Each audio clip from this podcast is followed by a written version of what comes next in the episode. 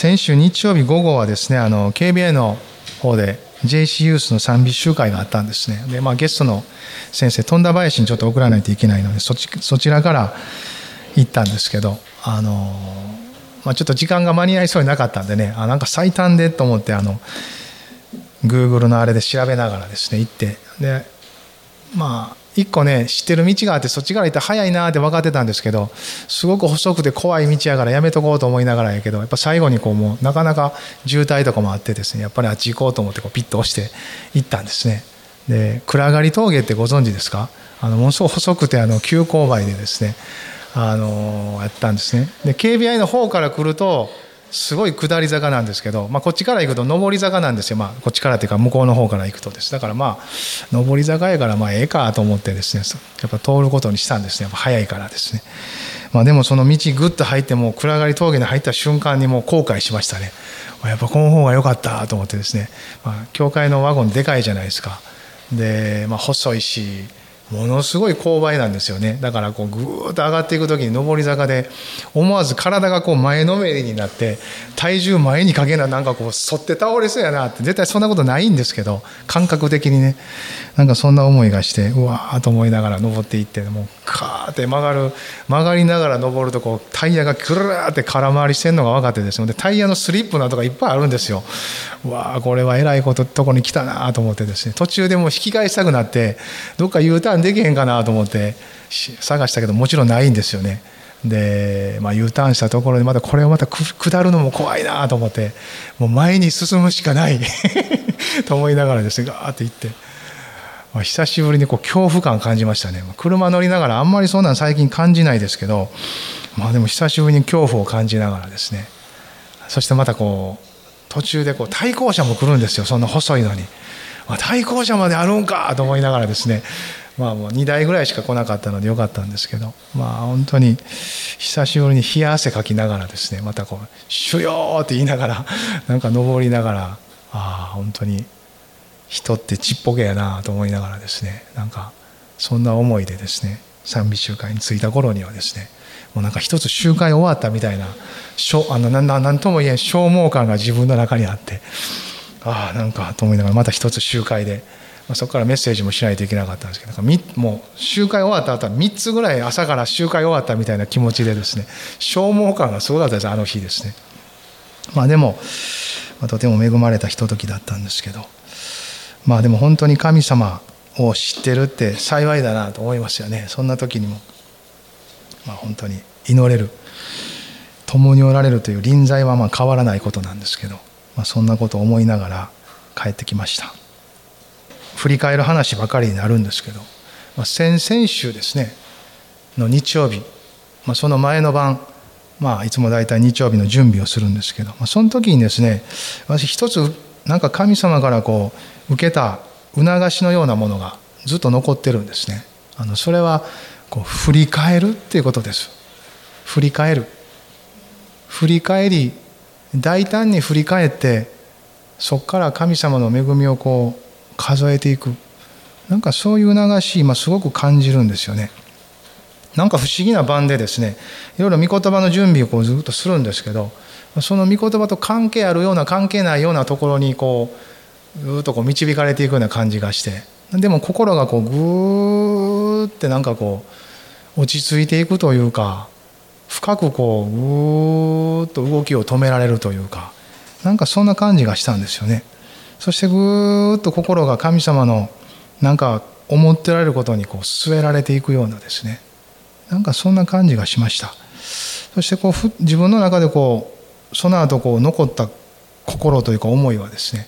あなんか思い切って振り返ったらええんやなって、まあ、今年はちょうど剣道20周年ということもあるし教会設立ってことの中にもあるんですけどなんかどっか知らず知らずにこう前に行こうとするそういう心と気持ちといろりと力が、まあ、自分自身のことですけど入ってるんかなと思いながらですね。知らず知らずにですよ。だからなんかぐーっとそういう意味であでもむしろ本当の意味で前に進んでいく力っていうのは私たちは持ってないんですよね。当たり前ですけど。将来もわからないしある意味で今を見つめるってことは一番力のいることですよね。そして今と将来を生きていく力は自分たちにはないんだってことをもう一回教えられたんですね。そしてあその力というか力の源泉はもちろん神様なんですがその神様との関わりの中に神様はご自身を表し続けてこられたとするならば私たちが見れるのは過去なんですよ。過ごしてきた道のりから神様を見いだすことができる。だから神様は振り返るようにおっしゃってるんだろうなと思うんですよ。もう終わったことやって済んだことやとか、まあ、時にはねこう痛みがあったりなんかもうちょっとこうしたらとか失敗も過去にはあるんですよね。成功ばっかりじゃないしうまいこと言ってないこともあるし。喜びや感謝ももちろんあるんですけど過去を振り返るってことは反省とか悔い改めにも場合によったら導かれていくこともあるんですよね。なんかそんなんもひっくるめてでもああなんかここは一つ後ろ向きに前に進んだらええんとちゃうやろかと。もう一度思わされてるんですね。後ろ向きに前に進んだらどうやろう。主の前でですね。そんなふうに思ってます。後ろ向きに前に進むっていうのは2018年に私が与えられたイメージなんです。神様から。その最も表しているイメージの一つはボートなんですよ。ボートを漕いだことがある人は分かると思うんですがあれ後ろ向きに漕ぐんですよ大体。でも前に進んでいくんですボートって。あれ不思議なんですよね。そしてそのボートの前にはイエス様が座っておられるんです。そして私に焦がしてくれてるんです。後ろ向きにイエス様を見ながらあら漕いでいくとボートは一人でに前に進んでいくんですよね。不思議なイメージでした。でも時折思い出すんです。ああ後ろ向きに前に行こうかって。でですね。そのことを思うんですよね。なんかその思いの中で今日開く御言葉はまた面白いんですよ。ちょうど2018年の御言葉なんです。ゼカリア書のですね今日は4章の今先ほど賛美もしたんですけど6節7節を一緒に開きたいなと思うんです。ゼカリアの4章。6節と7節。一緒にですねまずは読みましょうか。ゼカリア4の67ですね。一緒に読んでください。彼は私にこう答えた。これはゼルバベルへの主の言葉だ。権力によらず能力によらず私の霊によってと万軍の主は言われる。大いなる山よお前は何者か。お前はゼルバベルの前で平らにされる。彼が頭石を運び出せば恵みあれこれに恵みあれと叫び声が上がる。どうでしょうね。ゼカリア書ってあんま開かないからね。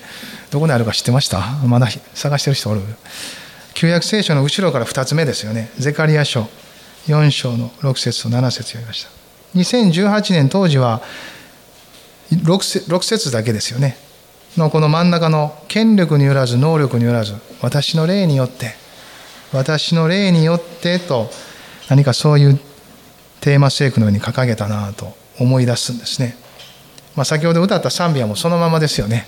権力によらず能力によらずと、まあ、この6節7節が賛美された、まあ、そういう賛美だなと思うんですけど、まあ、この背景になっているのは当時バビロン捕囚からクロス王っていう王様に変わった時にイスラエルは解放されるんですね。解放された後彼らはエルサレムで神殿を再建するようにそこから解放されて向かわせられていくんです。そして着手するんですけど、まあ、しばらくもう基礎が据えてしばらくしてすぐに妨害がやってくるんですね、まあ、そういうイスラエル人たちの利益をあまり喜ばしく思わない人たちが妨害していくんです。その結果15年間工事は中断されるんです。そしてまた王様が変わってダリオスっていう王様になった時にその工事が再開されていくんですね。再開された後4年で完成するんです。ですから始めてから20年経ってその工事は完成するんですね。まあそんな中でこの15年間止まっていたものをもう一回こう動かしていくために神様は預言者を使わすんです。状況ももちろん動いてるんですけど状況が動いたにもかかわらず民たちはもうその状況でどこかちょっと変な安息してしもてるんですね。まあまあそう言われてやってきたけどある程度生活も安定してきたしもうこれでええかっていう感じになってたみたいです。ですから預言者を使わせてもう一回そこに使わされた使命に気づかせて彼らを通して主の宮が建てられていく。それは彼らだけのことで済まないんですね。彼らを通して世界に主の証を立てようとする神様のご計画の一部分となってますので神殿が建て上げられるってことは神の民が神の民として建て上げられるということなんです。それが表されたのが神殿建設なんです。ですから神殿というものが作られるだけのことでなくその人たちのうちにある霊的生活が立て上げられていくってことをそれは表しているんです。そしてその通り預言者たちが語りかけ民を励まされ力を得て4年で完成させていくんです。その結果主の証が打ち立てられるんです。もしそのまま終わってたらですね失敗で終わるんです。でもどれだけ時間がかかったとしても最後まで完遂させるならばそれは成功なんです。そして神様の証がそこに成り立っていくんです。今も主の教会の歩みでそういうことってこう繰り返されてると思うんですね。そして私たちの教会もですね2003年にこの剣道されたんですよね。この剣道っていうのは一つ大きな神様の証が建てられていることです。教会のなかった町に教会堂が建て上げられていく。クリスチャンはその前からいましたけど教会が看板を上げないとクリスチャンも聖書の言葉も福音がこの町にあることも明らかにされてないです。隠れたままです。でも教会が立つということは一つ目に見えてあこの町にはクリスチャンがいるのかキリスト教がこの町には入ってきているのかということを明らかにしていくことです。教会はもちろん教会堂そのものではありません。しかしそこに集まる人たちの信仰の内実の実質です。それがあるから教会堂が立っていくんです。逆にあるならばそれは形にされていくものです。そして人々に対して証が打ち立てられていく。そのために表現されていくべきものです。そういう意味でよっぽど迫害が厳しい地域でない限り教会堂は建て上げられていく必要を持ってるんです。同時にそれだけでなく実際的な必要もあります。クリスチャンたちが集まる必要があるしこれから救われてくる人たちを招いたり一緒に聖書で養育されながら養われて神の民として整えられていく場所としても現実の必要を持っています。いろんな意味を込めて2003年にここに建てられたのはとても大きな意義があると思うんですね。多くその時時に集められていた人たちの信仰によって主に導かれて立て上げられたものですけどでもその背景にですねこの私の霊によってというのがそこからその時からすでにあるわけですよね。私の霊によって。彼は私にこう答えた。これはゼルバベルへの主の言葉だ。ゼルバベルっていうのは当時この神殿再建を担わせられていた総督です。イスラエル人です。バビロンから使わされてエルサレムでこの宮を建てるために民たちを束ねるために建てられた総督がこのゼルバベルです。祭司としてもう一人建てられている人がいましたけどこのゼルバベルは主に実務を担当していくんですよね。ですから彼への励ましの言葉がまず与えられていくんです。なぜなら彼から民たちに励ましがもたらされていくためです。もちろん預言者も直接語りますが実務を担当するリーダーがその励ましを受けてこそ全体が動き出すからです。これはゼルバベルへの主の言葉だ。権力によらず、能力によらず、私の霊によって、と万軍の主は言われる。権力によらず、能力によらずっていうのは、すなわち人間的な力によってないってことですよ。武力も政治力も知恵も力も財力も全ての資源は必要とされるものだけどそれらを源としてこの事業は行われているのではない。それらは備えられるべきものであるけれどもなくてはならぬものであるけれどもある意味では。でもそれらを源泉としているのではない。私の霊によってこのことは行われているんです。教会の歩みもそうですよね。同時に教会に集う私たち一人一人の信仰生活も全く同じことです。あなたが賢いからとか何かできるからとか持ってるからとか何か功績を積み重ねてきたいい歩みをしてきたみんなから褒められてるとかそんなんで土台としてないんですということです。逆に言えばもっと逆もあります。何も持ってなくてもいや称賛もされてなくても何か出来高がなくても関係ないことです。私の霊によってあなたというものを通し私の栄光は表されていきます。ということが語られてるんです。ですから人間的な権力力ではない。神の主権によることです。という確かな折りどころをまずはゼカリアは語ってるんです。これらの事柄の中でまずあなたたちはやらなければならない。何をするかに目がいってるかもしれない。しかしそれは二の次だ。まずは折りどころを確かにしよう。これは主から始まっていることなんだ。というところからしか信仰は来ないんです。やってることに重きを置くならばできた時は信仰があるように見えるしできなかった時は信仰がないようになるじゃないですか。別にそれは特別な事業を起こす時だけでなく普段の信仰生活でも同じことではないでしょうか。それではなく私の霊によってなんです。確かな折りどころです。皆さんいかがでしょうか。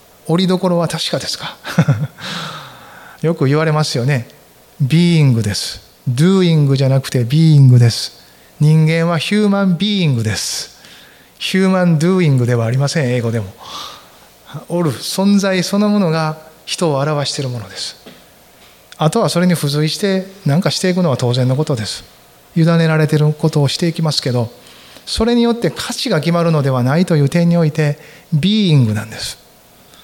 おることです。何かをすることがあなたを埋め尽くしているならばあなたは継がれていきます。一喜一憂はそこからやってきます。でそれは別にあることです。でもそれによって結びつけた存在意義と結びつけてしまうと割と不安定になっていきます。行き過ぎたらちょっと病になります。そこまでいかなくても不安定さはそこから来ます。SNS 見て。人がうまくいってたらわーって喜びもするけどちょっとこうそんなばっか見続けてたら自分と比較して落ち込むとかですね。SNS 打つっていうのもありますよね。なんかこう比較で生きるすることが主体になると比較して生きるようになりますよ。でもビーイングおることが確かであればまずそこから始まっていきますよ。おることです。権力によらず能力によらず私の霊によってです。私たちの今の歩みも一つ一つ教会生活の中であることもですね実際自分の生活領域家庭とか職場でも全部同じことやと思います。奉仕も何もかもすることに重きを置いてたらクリスチャンであっても疲れると思いますね。でもおることから始めたら同時におることに変えるならまたそこから始めれます。別におることから出てしもたからもう一貫の終わりやじゃないないじゃないですか。気づいたらいつでもそこに帰ってまたそこから始めたらええですよね。何度でも帰れる場所でもあります。神様も最初に問いかけたことはアダムとエバがご自身から離れた時です。それまでは別に問いかけなくてよかったんです。一緒におるからです。おることからおることなんです。おることが全てなんです。人間にとっておることが全てなんです。神様のところに。だから別に彼らはその時もエデンのその畑耕して草花管理して仕事もしてるんですよ。でもおることなんですよそれは。神が与えられたその全てにおることをしながら楽しく生きてるわけです。豊かな臨在の中で喜びがありでも神様から離れた途端恐れがやってきた恥がやってきた不平不満がやってきたつぶやきがやってきたあらゆるものがやってきてそして神様に呼びかけられた。あなたはどこにいるのか？なんです。平安を失ったとすればこの問いかけが続けてやってくると思います。あなたはどこにいるのか？ということじゃないでしょうか。まあそしてイエス様の約束を与えてくださって革の衣を着せてくださった。ある意味で条件付きみたいな感じで主のとこに折れるような道を開いてくださったんですよね。そしてキリストが事実その使命を帯びてやってきてくださり十字架にかかって全てを成し遂げられたので今はイエス様にあって私たちは折りどころが確かにされてますよ。キリストにあるそこにあったら全てがある。ということをちょっとずつ知っていきます。全てよく分からなくてもまずそうなんやなっていうところで止まっていきますよね。要するにそれってどういうことなんでしょう？私たちがここにおるという実感を持って平安のうちに始めるということは神様から始めるということじゃないですか。神様から始める。そういうことになるんかな。KBI のあの大好きな歌があるんですけどあの KBI 生が作った「すべてはあなたから」っていう賛美があるんですね。あの歌大好きなのそこなんですよ。あの歌歌うとあほんまや神様から始めようってなるんですよ。すべてはあなたから。ほんまやって。全てはあなたから。神様から始めていく。そういう立ち返りの内容でもあるかなと思います。イザヤは神殿で神様の臨在を見た時恐れました。罪深く感じました。清い臨在の中で。そしてもうダメだって言うけど神様が恵みによって燃える炭火を見つかいを使わしてイザヤの口に触れさせた。その時イザヤは清められた、まあ、要するに十字架の罪の許しと同じような効力ですよ。私たちが言う。そしてその時彼はこう告白するんです。ここに私がおりますって。彼は折りどころがはっきりしたんです。イエス様の十字架を見上げ触れられた時彼はその前までは宇治屋王が死んだ。一国の王が死に自分は預言者。どうすんねんって。大変な時やんか。どうすんねんって思いやったんですよ。そして祈り心を持って神殿に出向いていくんです。どうすんねんって。何すんねんって。することばっかり考えてるんです。どうすんねん何すんねんどないなんねんって。いう心配も持ちながら神殿に行ったんですね。その時に神様はいやどうすんねんとかじゃないねんって。私がするからあなたはまず降りなさいって唇につけてくれて彼の告白を導いていくんです。彼は清い臨在の中に神と共には歩けないと感じたんですよ。でも神様の方で恵みをくださっていやいやそうじゃなくて一緒に歩くからまずは自信持って立ちなさいと言って恵みをくださったんです。イエス様が来てくれたのはそのためです。自信のないいつまでも立つことができない自分を見つめてしまう私たちのために来てくださっていや一緒に立とうって私も罪人になったから一緒やから同じ立場になってくれて一緒にそして十字架にまで見せてくれてその後は十字架に合わせられるって書いてるじゃないですか。だから十字架と合わせられていったら自信持って立つことできる。自分の握り拳が取れていく。そして開け放たれた両手で主を崇めながら神様の油注ぎ受けて歩き出すことが始まっていきます。ですから礼拝ではこうなるんじゃないですか。礼拝でこんな風に賛美してる人は見たことない、まあ、最初はこうかもしらんけどちょっとずつ礼拝していく中でこうなっていくのは神様あなたから始めてください。あなたと一緒に歩き始めます。あなたによって私は立ちます。主からのものでいっぱいにしてくださいという思いの中で私たちはそうしているのかなと思うんですけどいかがでしょうか？ゼカリアこの時その言葉いただくんですよね。権力によらず能力によらず私の霊によってなされていきます。そう言うんです。教会にも私にも臨在されるこの神様によって私たちは精霊様がおられるんですから私の霊によってというのはもう分かりますよね。御霊によって歩むということと結びついていきます。何をするかからどこにおるかという折りどころを確かめることの方が大切なんやなって感じていきます。神様に対しても祈りが変わっていくのはそうじゃないですか。主よ私今日これとあれとこれとあれとこれとこれであれしないといけないんです。どうぞ祝福してください。というところからですね。もう自分のやることでいっぱいなところからですね。神様の前におることから始まるから。主よあなたは今日どんなふうに一日を私を通して働くんですか。私はあなたと共にどんなふうに一歩ずつ歩いていきましょうか。という交わりが豊かになっていかないでしょうか。交わるような祈りに変わっていきます。願い事ももちろんします。求めもやります。取り出します。でも同時に神様との交わりのベースが広げられていく。それがこの折り所というものが表すものじゃないでしょうか。神様と交わる。帯同なんですよ。交わりって。兄弟姉妹なんです。神様だけど。それぐらいに下ってくれたイエス様との関わりの中に生きるところから本当の意味での神への尊敬が生まれてきます。そんなにまでして私のところに来てくださったお方として健全な恐れが生まれていきます。わあ神様！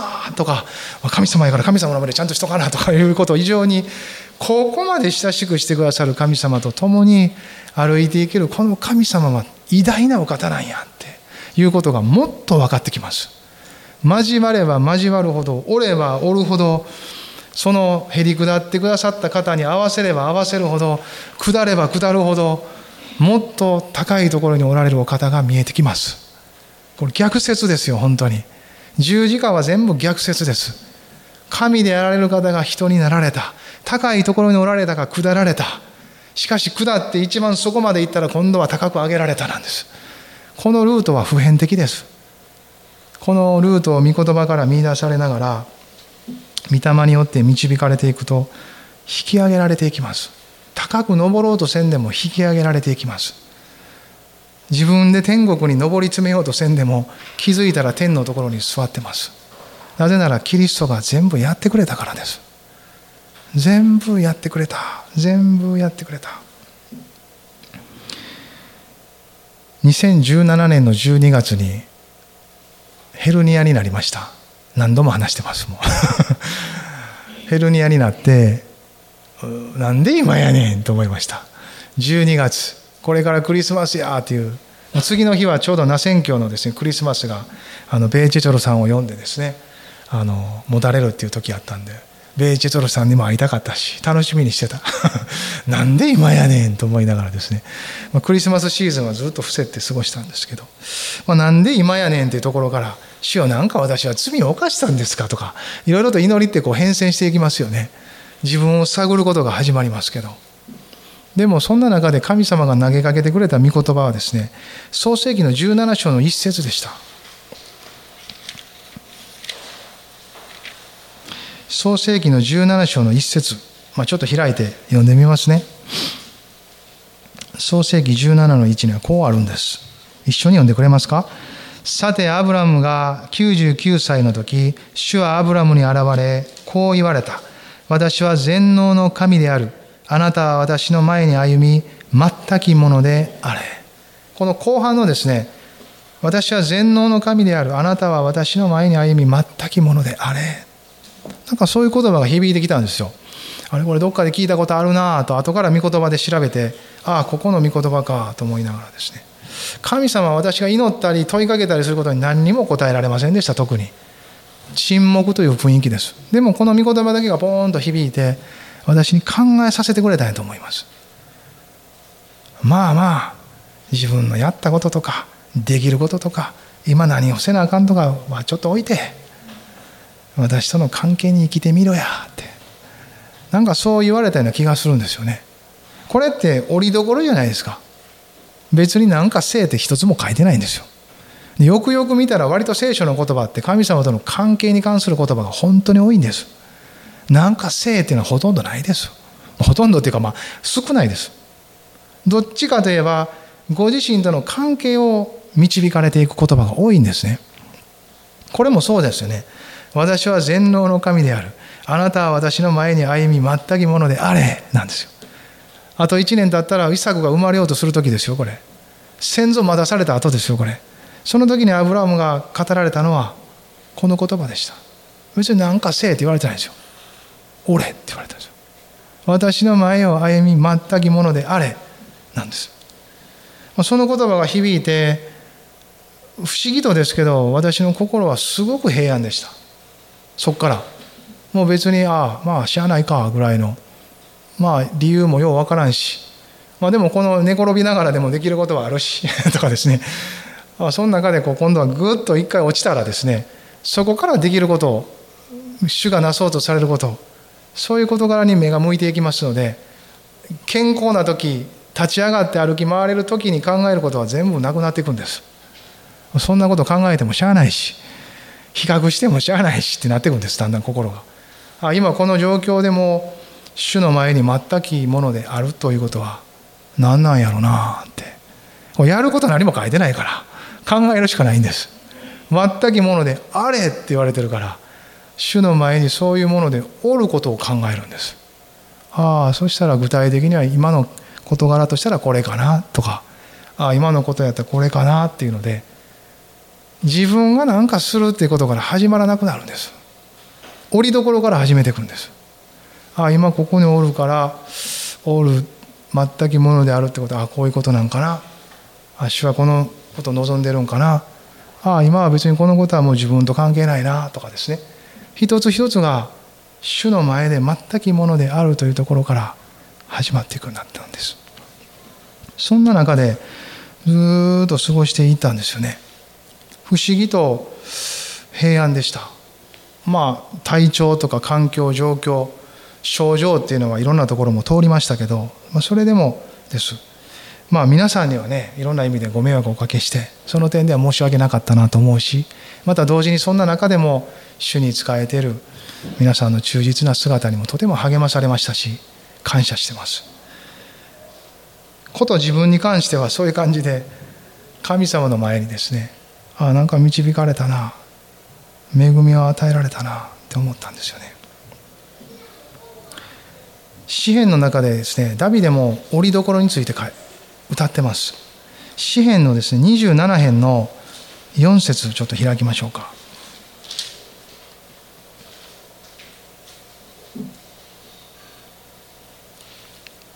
詩編27編の4節ですね。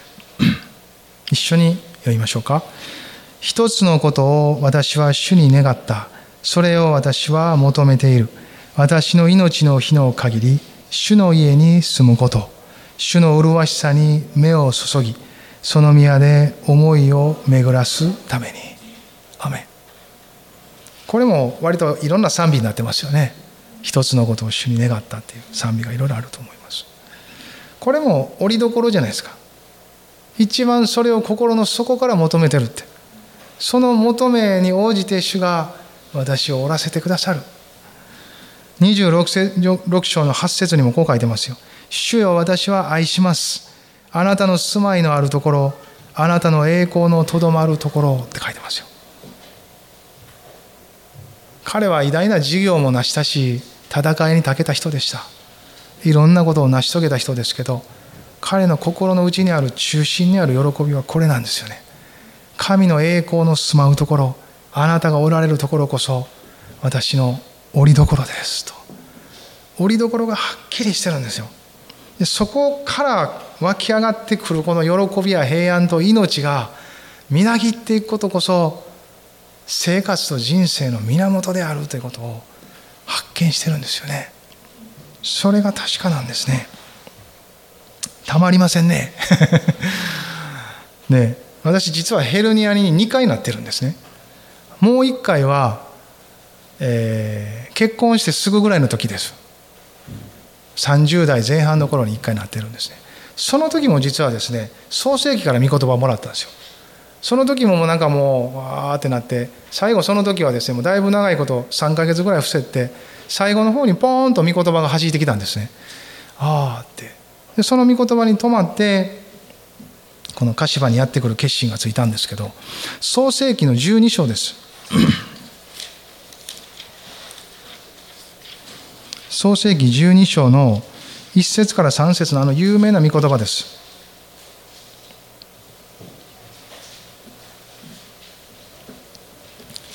これも一緒に読みましょうか。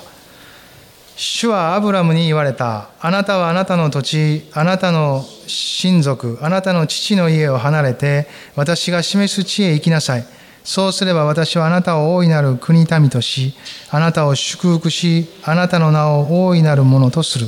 あなたは祝福となりなさい。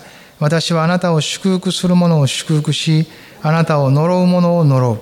地のすべての部族はあなたによって祝福される。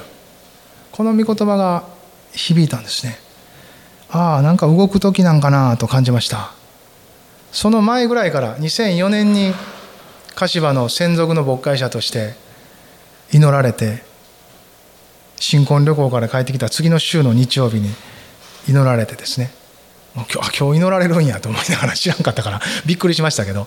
でも祈られて11月。そしてそこからはこう通いながらですね富田林にまだ住居がありましたんで通いながらこう集会のある時礼拝のある時に来てましたけど。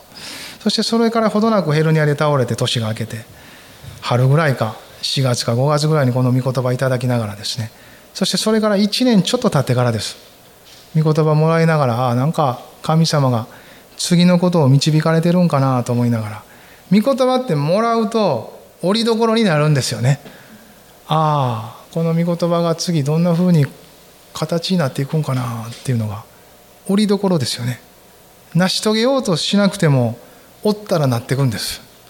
私を捧げてたらそのまま私を通して神が働かれていきます。ので御言葉は折りどころになっていきます。一年ちょっと経った頃道がパーッと開かれていきながら道が開かれるっていうのは状況と環境もあるんですけど心もあるんですよね。心の決心ってつかないと人は動き出さないんですから心を作るのも神様なんですよ。その心を作るこの核となるのが御言葉なんですよ。そして御霊が働かれて私たちの心が作られていきます。そんなふうに主に信頼していくと作られていくんです。そしてことが動いていくのに合わせて私の心も作られていくので神様がやってるんか私がやってるんか分からんぐらいの感じなんですがでももちろん神様がなさってるんです。そして道が開かれながら家を探し始めていったんですね。探し始めて止められたらやめようと思ってました。別に特に家探せって言葉ももらってないし家探すという導きを感じたわけでもありません。ただ主が動かそうとしてるんだったら引っ越してくるんだから家がいるじゃないですかという普通の考え方です。その考え方の中では家探そうと思って探し始めていくんですよね。探し始めて最初はですねなかなか見つからなかったんですよ。その前にも探したことがあったんですけどその時は見つかりませんでした。そして富田林で住むことになったんです2年ぐらい。その経験があったからああまあ探し始めたら分かるやろなと思いながらですね。探し始めたら今度は別になんとなくストップもかからへんしどんどんこう家がわーっとこう導かれていくのを感じたんですよ。で一個一個こう見ながらですねここはこんなんやなあんなんやなとか言いながら。で最後ですね今住んでるところが一番気に入ったんですね。ああこええなと思って値段的にも距離的にもまあ当時まだ子供たちも小さかったし広さ的にもちょうどええかと思いながらですね。まさかこんなに大きくなるまで長居するとは思ってなかったからもうちょっと広がったらええなと今は思ってますけど。それは冗談みたいな話ですけど。あの、まあ、そんなんでね。でそこが気に入ったんですけど空いてなかったんですよ。もう全部満室ですって。言われてわあそうかと思いながら。でまあ他のとこいろいろ連れて行ってくれるんですけどどこ見た後もですねやっぱあそこが気になるからやっぱあそこ開けへんすかねって何回も聞いてたんですよしつこいぐらいに。でも開けへんすかねっていうのどこ見に行っても見に行くたんびにですねやっぱあそこやなみたいな思いでですね。でも最後もあかんからですねきついの方にですね新しいハイツがあったんですね、まあ、そこで決めようと思ってですね、まあ、あそこにもしなってたら三つは航空ですわ。だから祐介君の先輩ですわ。ほ、まあ、そこに決まってたらね。でもきついの方でも決めようと思ったけどまあ向こうの、まあ、スタッフ会がねありますので、まあ、そこで最終的にはあの申し上げてっていうことになって、まあ、そのスタッフ会まで 2, 2週間か3週間ぐらい時間があったんですよね。まあ、その時に言って最後決めようと思ってたんですけど。ほんでまあしばらく過ごしてたんですね。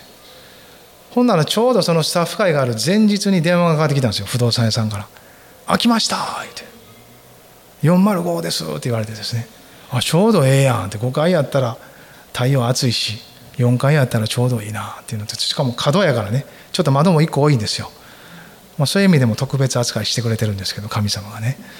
それで開いたんですよ「あ分かりました」って言ってほんでその次の日にスタッフ会で話してそこを借りることに決めていったんですね。神様って備えられるんやなっていうのを、まあ、それでも実感しましたし一つ一つそうですよね。今このゼルバベルたちの言葉もね続きにそんなことが書いてあるじゃないですか。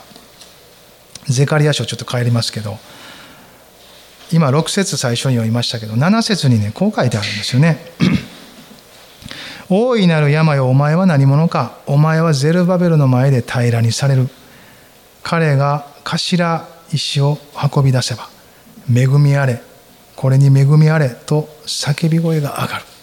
この最後の言葉「恵みあれこれに恵みあれ」と叫び声が上がるっていうのはちょっと分かりにくい言葉なんですけどゼルバベルが指揮し私の霊によってということを信じて歩き出すならばみんなが働き出しそして宮は立て上がるその立て上がる中の作業のことが描かれてるんですけど恵みあれこれに恵みあれっていうのは、まあ、神様が祝福してくださってる神様が祝福してくださってる神様が備えてくださってる神様が一つ一つ道を開いてくださってるみたいな叫び声がそこここで上がるっていう意味です。やり始めていけば神様が備えているものに全部出会っていくので主の祝福主の恵みというものが実感されていくんだっていうそういう歩みなんですね。主に献身するってそういうことなんです。だからやめられなくなるんです。神の御言葉に献身することは私たちが何かをこしらえて考えて祝福してもらおうとする生き方よりもはるかに祝福された人生を歩くことになるんです。神がなそうとすることが全部果たされていけば私も恵みと祝福を受けるそういう人生を歩いていくんですよね。大いなる病お前は何者か。これも気になりますよね。お前はゼルバベルの前で平らにされる。これは困難が取り除かれるってことです。単純に。大いなる山に見えるものがあったとしてもゼルバベルの前では取り除かれていくんや。っていうことですよね。今記念リフォームが始まってますけどまだこれからずっとやっていかないといけないんですけどでも最初の段階で大いなる山は取り除かれてるんですね。予算がないっていうところから始まってますが材木が提供されたんですよ。これは大いなる山が取り除かれたと言えますよね間違いなく。ゼルバベルの前で平らになれなったんです。平らになるなったんですよね。そして今動き出し続けてるんですけどすごいことじゃないですか。彼らも当時ですね妨害があって敵の策略がありましたけど結局それをダリオス王っていう新しく王様になった人が調べ上げるんですね。調べ上げた結果クロス王によって、まあ、前の前の王様がですねよってこの民たちはちゃんとそこに行くように言われてると。その文書が残ってるんです。そしてその彼らが成し遂げるための工事の費用は王室から出せと書いてあると。だからその反対してきた人たちに対してこのダリオス王が申し送るんです。お前たちはとど氷なく彼らの工事が完成するまで彼らに全ての資材を与えろって命令するんですよ。それで反対していた人たちがギャウンって言わせられるんですけどもギャウンって言ったかどうか知りませんけど。ギャウンギャンギャンギャンギャンって逃げていかざるを得なくなるんです。不思議なことが起こるんですよ。神の言葉には力があるんです。実現していくその実現力そのものが神の力です。私たちは心の宗教をやってんじゃないんです。心に受けたこの御言葉が現実の世界の中で実っていくような神様を信じています。そういう方と共に歩いてるんですね。信じたいですね。振り返りながら信じませんか？今を歩く力は振り返ったところにいっぱい隠された私たちの神との歩みの中にある恵みです。真実です。もし悔い改める必要があることがあったらちゃんと悔い改めた方がいいです。いつまでも残してたらフィルターかかったまましか神様を見ることできません。遠慮した形でしか神様の前に出れなくなります。もし示されて悔い改める必要があったら悔い改めたらいい。痛みがあったら癒してもらったらいい。なんか振り返った時に喜んで見られへんような歴史であるならば神様からの恵みの視点を本当にもらう必要がある。そして神様はそうしてくれます。あがないとは過去現在将来にわたって全部をあがなってくださるものです。それぐらい力のあるものですからイエス様を信じて救われた人の人生はそんなふうに神様にあって見させてもらいますよ。そしてそこから恵みを受け取りながらですね私たちは歩くことができる。続けてですねこの折り所を確かにしながら一つ一つ備えてくださる。困難も取り除いてくださる。主にあって歩き続けていきたいなと。そんなふうに思いますね。立ち上がりましょうか。立ち上がってそして祈りましょう。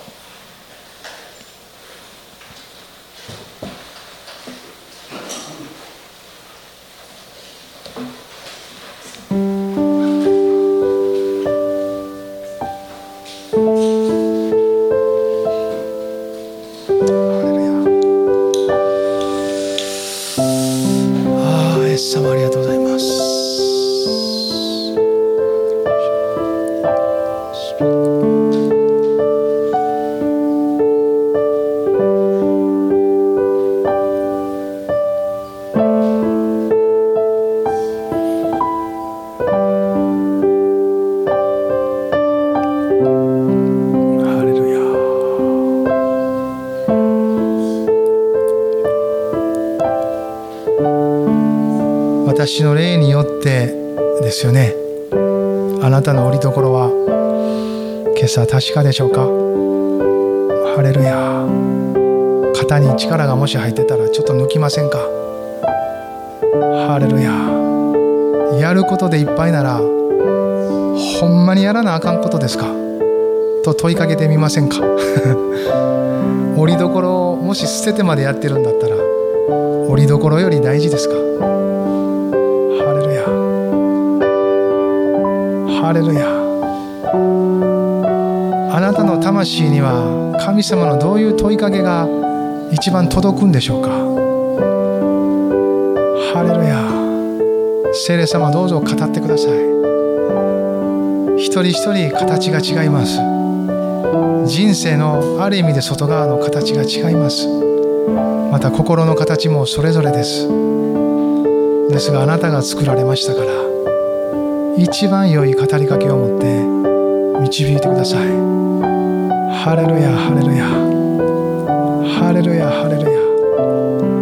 オールドレメカパラダラマシャラダラダラマスピリト。もうしばらく主の前に出ていきましょう。ゆっくり過ごしてください。パラダラマシャラバカパラダラマサンパラダラマ。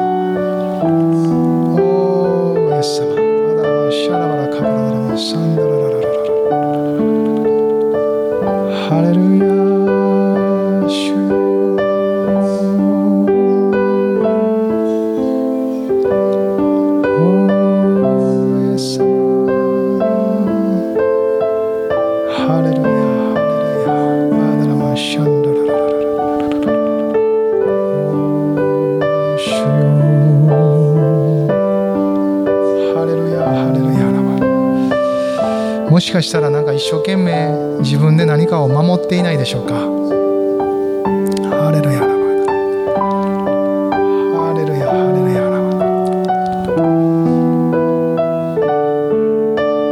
ひょっとしてあなたはいつも自信がない人かもしれません。何かにつけて自信がない自信が持てない。でも本当なんでしょうか。自信ってどっから湧くんでしょうか？ハレルヤ。イエス様イエス様。おーシャラララララオーラダラマカパダラマサンダララライエス様。オールデレメカパダラマシャンダラララ。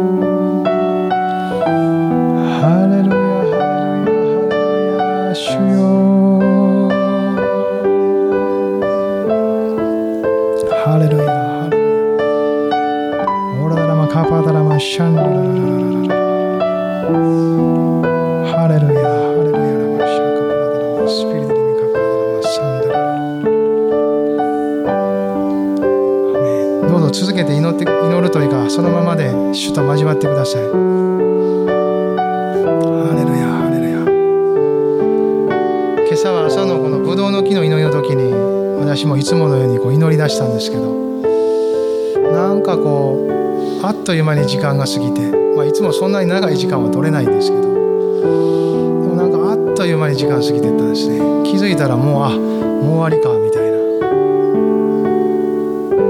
まあ時々はもうプログラムみたいに座ることもありますけれどもでもなんか今日はですね本当にああなんかなんやろう。もっとこのままでいたいなって感じたんですね。生活があり歩みがあります。なさねばならぬと感じることも多い。そういう日々の歩みかもしれませんけど。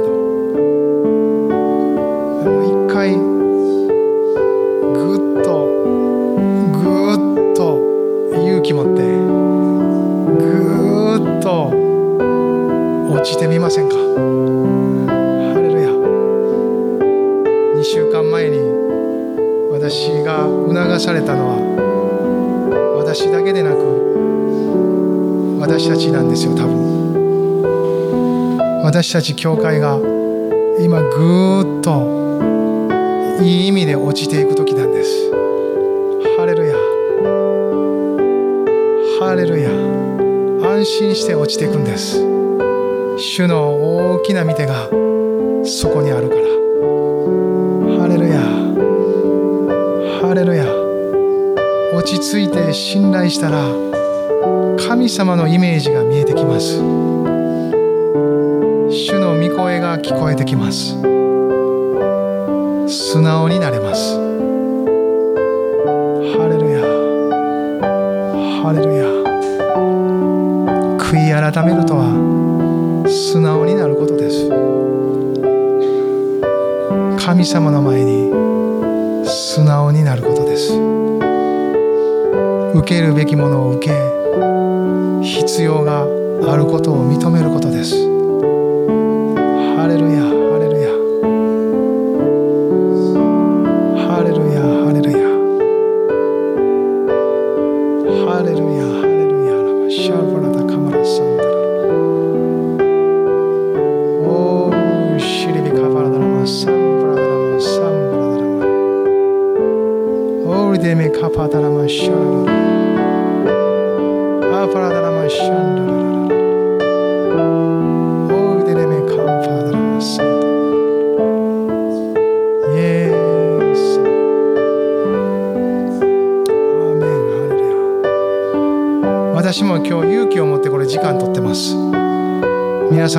仕事は。